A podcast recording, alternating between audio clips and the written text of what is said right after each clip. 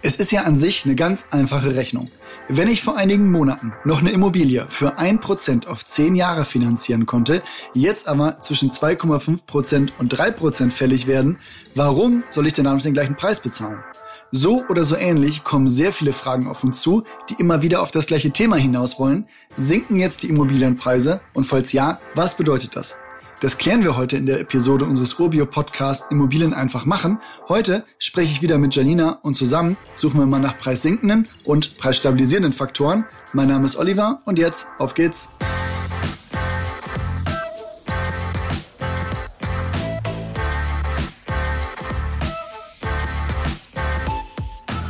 Janina, du bist ja Finanzierungsberaterin und hast da auch ein tolles Team zusammengestellt und stehst außerdem in regen Austausch mit Bankern. Daher mal die Frage, Warum steigen eigentlich die Kreditzinsen, wenn doch die EZB den Leitzins weiter unten hält? Ja, die Frage kommt tatsächlich oft, weil das für viele einen Widerspruch darstellt. Ist es aber eigentlich gar nicht.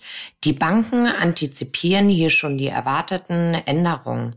Du musst ja auch überlegen, dass diese Zinsen für mehrere Jahre oder Jahrzehnte festgeschrieben werden. Da müssen die Banken sich also immer Gedanken machen, wo es hingeht. Ja, das Frustrierende daran ist natürlich, dass man jetzt mehr Zinsen zahlen soll, aber nach wie vor keine Zinsen auf sein angespartes Geld bekommt. Lieber Olli, Daher sollte man sein Geld ja auch für sich arbeiten lassen. Ja, gut. Jetzt spricht der Investmentprofi Janina, aber jetzt mal anders gefragt. Was schätzt du denn, wie lange die EZB das so laufen lässt? Also in den USA, da gab es ja schon einige Anpassungen. Man sagt ja, Prognosen sind immer so schwierig, weil sie die Zukunft betreffen. Mein Tipp, die Einschätzung, dass die hohe Inflation ein kurzfristiges Phänomen ist, wird sich so nicht bewahrheiten, sodass der Leitzins ab Sommer auch erhöht werden wird. Jetzt hast du die Inflation angesprochen und dazu haben wir auch schon mal eine Episode aufgenommen. Vielleicht ganz kurz daher nochmal, was bedeutet die Inflation für dich als Investorin? Also erstmal bedeutet es, dass Sparer eine harte Zeit haben Mal zum Vergleich. Bei einer erwünschten Inflationsrate von 1,5 bis 2 Prozent, bei der man von Geldwertstabilität spricht, hat sich der Wert deines heute angesparten Geldvermögens in 30 Jahren quasi halbiert. Dagegen anzusparen ist wahnsinnig schwierig. Bei Inflationsraten wie jetzt hätte sich das schon in 10 Jahren halbiert.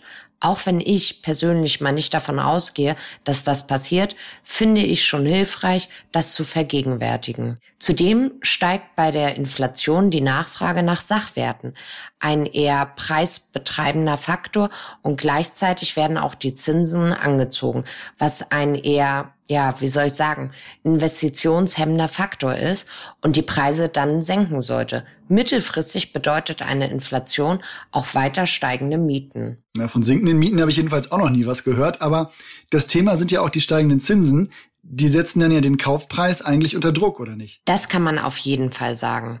Es ist ja auch für jeden, der rechnen kann, logisch, dass ich bei Zinsen, die zum Teil um 150 Prozent gestiegen sind, nicht mehr die Kaufpreise zahlen kann, die ich bisher gezahlt habe.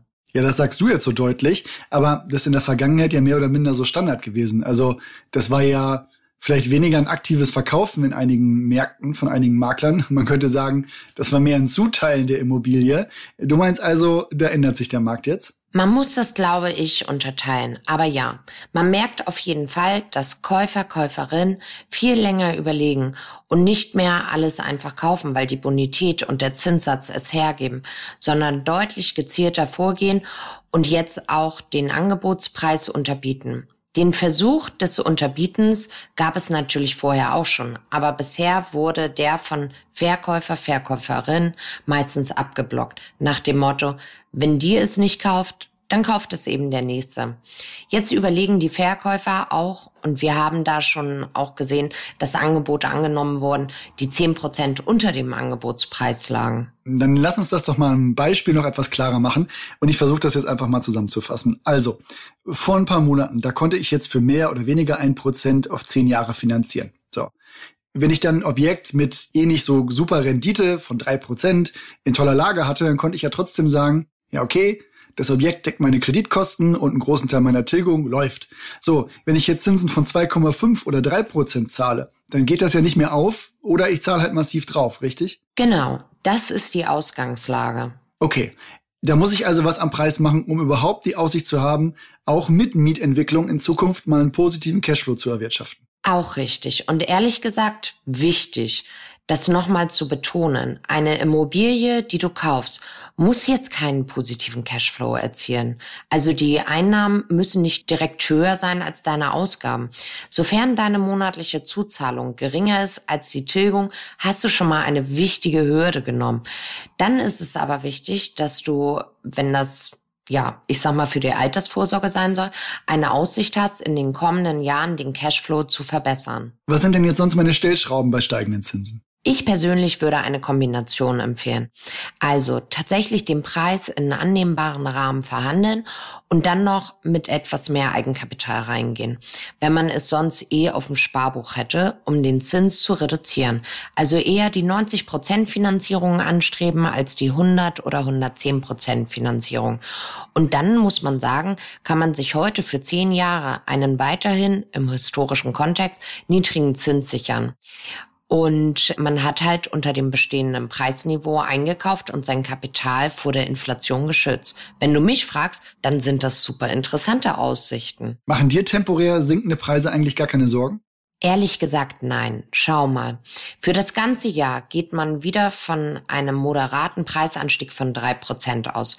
Man kann jetzt wirklich gute Deals machen, sofern man halt keinen schnellen Verkauf wieder anstrebt. Hm, also unter dem Gesichtspunkt könnte man ja auch sagen, Kurzfristige Preisschwankungen und Senkungen können dir als jemand, der seine Altersvorsorge mit Immobilien bestreiten will, ja auch relativ egal sein. Also solange du den Cashflow über die Jahre positiv gestalten kannst, leistest ja an sich immer einen Beitrag zu deiner Altersvorsorge. Also was hältst du aber konkret jetzt mal vom Market Timing? Also jemandem, der sagt, okay, ich warte jetzt, bis da ein Dip kommt oder will am geringsten Punkt einsteigen, um da für mich den möglichst größten Hebel zu haben. Weißt du, was das Wichtigste bei Altersvorsorge ist? Ja, sag an. Früh damit anzufangen. Du musst einfach starten und wenn du schon merkst, Market Timing spricht, dann jetzt. Du kannst jetzt das erste Mal seit Ewigkeiten Kaufpreise verhandeln Hol dir jetzt noch ein Objekt in solider oder guter Lage mit guter Wiedervermietbarkeit und du hast den wichtigsten Schritt in deine finanzielle Freiheit und Altersvorsorge getan. Dann musst du über die Jahre den Cashflow positiv entwickeln und kannst dich in ein paar Jahren wirklich freuen, mal günstig eingestiegen zu sein. Wie oft habe ich in den letzten Jahren gehört, dass Immobilien so teuer geworden sind? Mal ehrlich, Jetzt ist einmal die Möglichkeit, günstiger einzusteigen. Die sollte man nutzen, bevor sich das Fenster wieder verschließt. Jetzt hatten wir schon Inflation, wir hatten steigende Zinsen. Ein Aspekt habe ich ganz vergessen, steigende Baukosten. Die können ja auch eher preistreibend oder stabilisierend sein. Eben. Versuch mal einen Neubau mit Quadratmeterpreisen unter 4.000 Euro oder 5.000 Euro zu bekommen. Aktuell definitiv unmöglich. Wegen der Zinsentwicklung gibt es schon Bauträger, die Projekte absagen. Der Neubau bleibt weit hinter den Erwartungen zurück. Die Nachfrage nach Wohnungseigentum oder Mietobjekten geht aber nicht zurück. Wenn ich also im Bestandsbau für Preise von 1000 Euro bis 3500 Euro pro Quadratmeter etwas kaufen kann, dann mache ich definitiv alles richtig und das ist weiterhin ein guter Ansatz. So Leute, fassen wir das doch nochmal zusammen. Also, die Angebotspreise, die haben noch nicht reagiert und sind dementsprechend auch noch nicht gesunken, aber man findet gesprächsbereite VerkäuferInnen und MaklerInnen und kann auch mal Preisangebote abgeben, die tatsächlich ernsthaft geprüft werden. Warten und Market Timing, tja, das bringt meiner Meinung nach keinen Vorteil. Die Inflation, die spielt hier einfach nicht für dich als Sparer. Wenn die Preise in zwei bis drei Jahren wirklich mal einen vorübergehenden Schlenker nach unten machen sollten in einigen Lagen, dann hilft dir das nicht, wenn die Zinsen bis dahin schon wieder gestiegen sind. Was ich jetzt also tun würde, erstens die Möglichkeit ausnutzen, dass man Preisangebote abgeben kann. Wo vorher Makler und Verkäufer vielleicht mal bereit waren, ein Prozent runterzugehen, da sind jetzt auch zehn Prozent keine absolute Ausnahme mehr. Die Angebotspreise, die kann man in den meisten Fällen vor allen Dingen dann gut verhandeln, wenn man dafür auch zusichern kann, schnell die Finanzierung zu klären, was bei steigenden Zinsen ehrlich gesagt auch in deinem Eigeninteresse ist. Zweitens, Schaut mal, wo ihr die Miete wirklich entwickeln könnt über die folgenden Jahre, sodass sich die monatliche Zuzahlung ins Investment reduziert. Das heißt, schaut bei den Immobilien auch drauf, wann war die letzte Mieterhöhung und wie ist die Miete am Markt. Und drittens, das war ehrlich gesagt schon immer so, aber hat jetzt vielleicht noch ein bisschen mehr Gewicht, achtet auch auf die Lage und Nachfrage, denn die Wiedervermietbarkeit, die ist eigentlich der Weg und der Schlüssel zu höheren Renditen.